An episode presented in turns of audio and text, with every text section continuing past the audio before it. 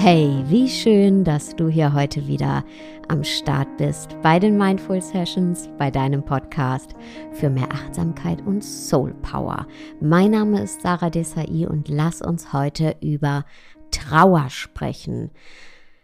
Trauer kommt ja oft auch in Gesellschaft von Kummer, ja, und äh, ist irgendwie ein Tabuthema in unserer Gesellschaft. Aber gleichzeitig ist die Trauer ein grundlegender Bestandteil, ein Aspekt des Lebens, der uns alle betrifft. Und auch alle unsere Familien, letztendlich jeden Menschen. Deswegen, let's talk about it. Für mich persönlich ist Anfang Januar immer die Zeit, zu der die Trauer, an die Oberfläche kommt und sich zeigt. Denn im Januar, vor vielen Jahren, an einem kalten Januartag, ist mein Vater gestorben. Unter tragischen Umständen, nach einem bewegten und tragischen Leben.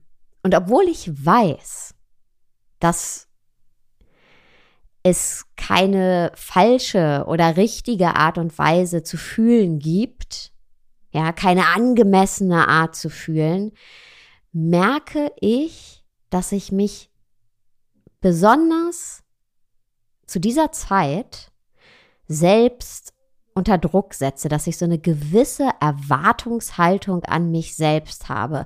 Wie muss ich trauern? Wie darf ich trauern? Wie lang darf ich trauern? Ja, schließlich verlassen sich andere Menschen auf mich. Ist das dann egoistisch zu trauern? Ähm, ja, und sicherlich kennst du das auch. Ja, dafür muss deine Trauer auch gar nicht mit dem Verlust eines Menschen in Verbindung stehen, sondern kann auch für etwas ganz, ganz anderes stehen. Etwas ganz anderes kann der Auslöser sein. Trauer ist nämlich kein eindimensionales Ding. Trauer kann so viele Auslöser haben und kann eben auch so viele Gesichter haben. Trauer kann ein Vermissen sein. Trauer kann eine Melancholie sein. Trauer kann auch ein Lächeln beim Blick in die Vergangenheit sein, in dieser Melancholie.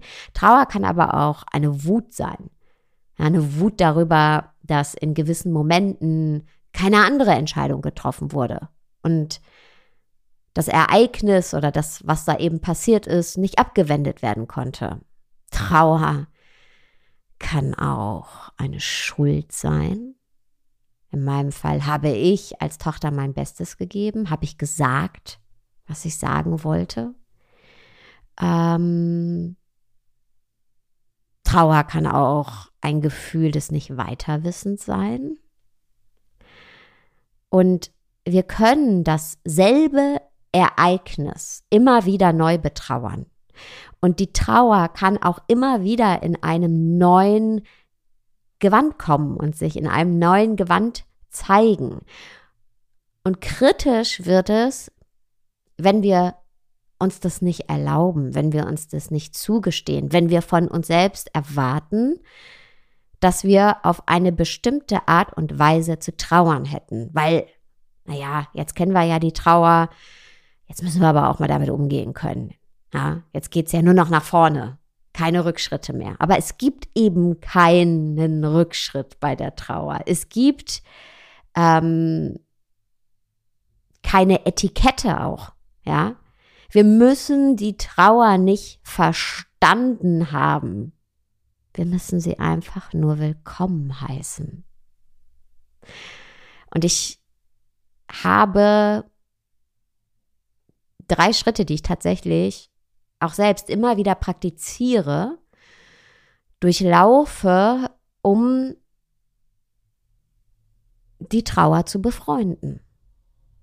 Und zwar ganz egal, in welchem Gewand sie sich zeigt. Und Schritt Nummer eins lautet, heiße die Trauer, den Kummer willkommen. Bestraf dich nicht selbst dafür, dass du jetzt gerade auf eine bestimmte Art und Weise fühlst oder eben nicht fühlst. Es gibt kein gutes oder schlechtes Trauern, kein zu viel und auch kein zu wenig. Halt nicht gegen, sondern werde sanft. Werd nicht härter, sondern softer. Werde durchlässig. Bestraf dich nicht selbst mit einer gewissen Härte, weil du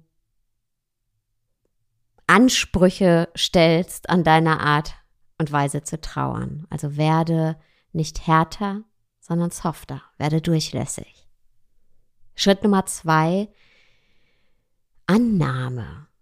Denn hinter der Trauer und ganz egal, was du betrauerst und wie du es gerade betrauerst, sind ganz oft Gedanken, mit denen wir uns sträuben gegen das, was ist. Wir erlauben uns gar nicht anzunehmen, weiterzugehen, weil da Gedanken sind wie, was wäre, wenn, wenn ich zum Beispiel eine andere Entscheidung getroffen hätte oder wenn ich doch nur oder wenn ich zurückgehen könnte, dann. Aber wir alle wissen, es gibt kein Zurück. Das Leben lebt sich nicht rückwärts, das lebt sich nur vorwärts. Und keine noch so große innerliche Selbstbestrafung wird das ändern. Wird das Ereignis der Vergangenheit ändern oder auch kein noch so großes Gedankenkreisen wird uns wieder in die Vergangenheit bringen. Komm im Hier und Jetzt an, dem einzigen Ort, an dem du etwas bewirken kannst. Also geh in die Annahme. Nimm an, was ist, nicht was sein könnte. Und Schritt Nummer drei ist die Selbstvergebung. Selbstvergebung bedeutet nicht zwangsläufig, dass du dir dafür vergeben musst, ähm, was passiert ist, also was du betrauerst, sondern es kann auch sein, dass du dir dafür vergibst, so hart zu dir selbst zu sein, also Gedanken zu haben, wie zum Beispiel, habe ich genug getan oder warum habe ich keine andere Entscheidung getroffen, ja, ähm, und wenn du dich in Selbstvergebung übst, dann übst du dich immer im Loslassen gleichzeitig, im Weichwerden, im Weitergehen, nicht stuck sein, nicht festhängen in unseren festgefahrenen Emotionen. Wenn du dir sagen kannst, ich habe genug getan, ich habe das Beste, was mir zu der Zeit möglich war, getan. Ich, ich bin gut so. Es ist okay. Dann wird etwas in dir passieren, nämlich du kommst wirklich ins Fühlen und du merkst, dass die ganze Zeit, in der du diesen Damm aufrecht gehalten hast, um dich vor etwas zu schützen, ja, ähm, zum Beispiel die Welle deiner Emotionen, dass du den gar nicht gebraucht hättest. Dieser Damm, der darf brechen und jede Träne und jede Emotion, die deine Seele schon so lange versucht loszulassen, die, die dürfen fließen, die dürfen gespürt werden, die dürfen vergossen werden. Und dann wirst du selbst merken, hey, okay, ich kann auf einmal tiefer atmen ich fühle mich wieder lebendig. Und vielleicht, ja, wirst du in diesem Prozess weinen und wütend sein. Aber gleichzeitig wirst du auch wieder lächeln können. Vielleicht nicht in diesem Moment, aber es geht oder es gibt ein Weitergehen, nicht ein ähm, Verdrängen oder Vergessen, aber ein Weitergehen im Sinne von, hey, da ist ein ganzes Spektrum des Lebens, auf das ich mich einlassen kann. Und ich muss nicht meine Ressourcen dafür aufwenden, komplett hart zu sein oder in der Vergangenheit festgefahren zu sein oder von mir zu erwarten, auf eine gewisse Art und Weise zu fühlen oder zu denken. Ja, und dann können wir eben im Hier und Jetzt ankommen und auch die anderen Facetten und Aspekte unseres Lebens wahrnehmen, offen dafür zu sein. Offen für Neues, offen für die Freude. Offen für Leichtigkeit. Also das nächste Mal, wenn die Traurigkeit sich an der Oberfläche zeigt, drück sie nicht runter. Gib ihr Raum, halte inne, fühle, was gefühlt werden will. Und das nächste Mal, wenn es dir die Luft abschnürt, atme nicht flacher, sondern atme tiefer. Verluste oder schwierige Ereignisse, die müssen nicht dazu führen, dass wir unser Herz verschließen. Im Gegenteil.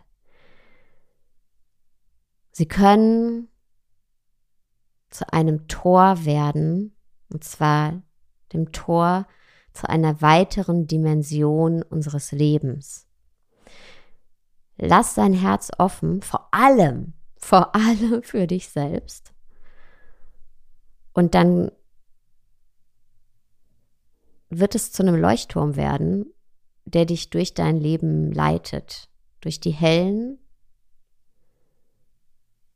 aber auch durch die dunklen Momente. Und ich würde mich wahnsinnig freuen, wenn du mir einen Kommentar, eine Bewertung bei Apple oder Spotify hinterlässt. Und wünsche dir jetzt erstmal einen wunderschönen Tagabend, wo auch immer du gerade bist. Ciao.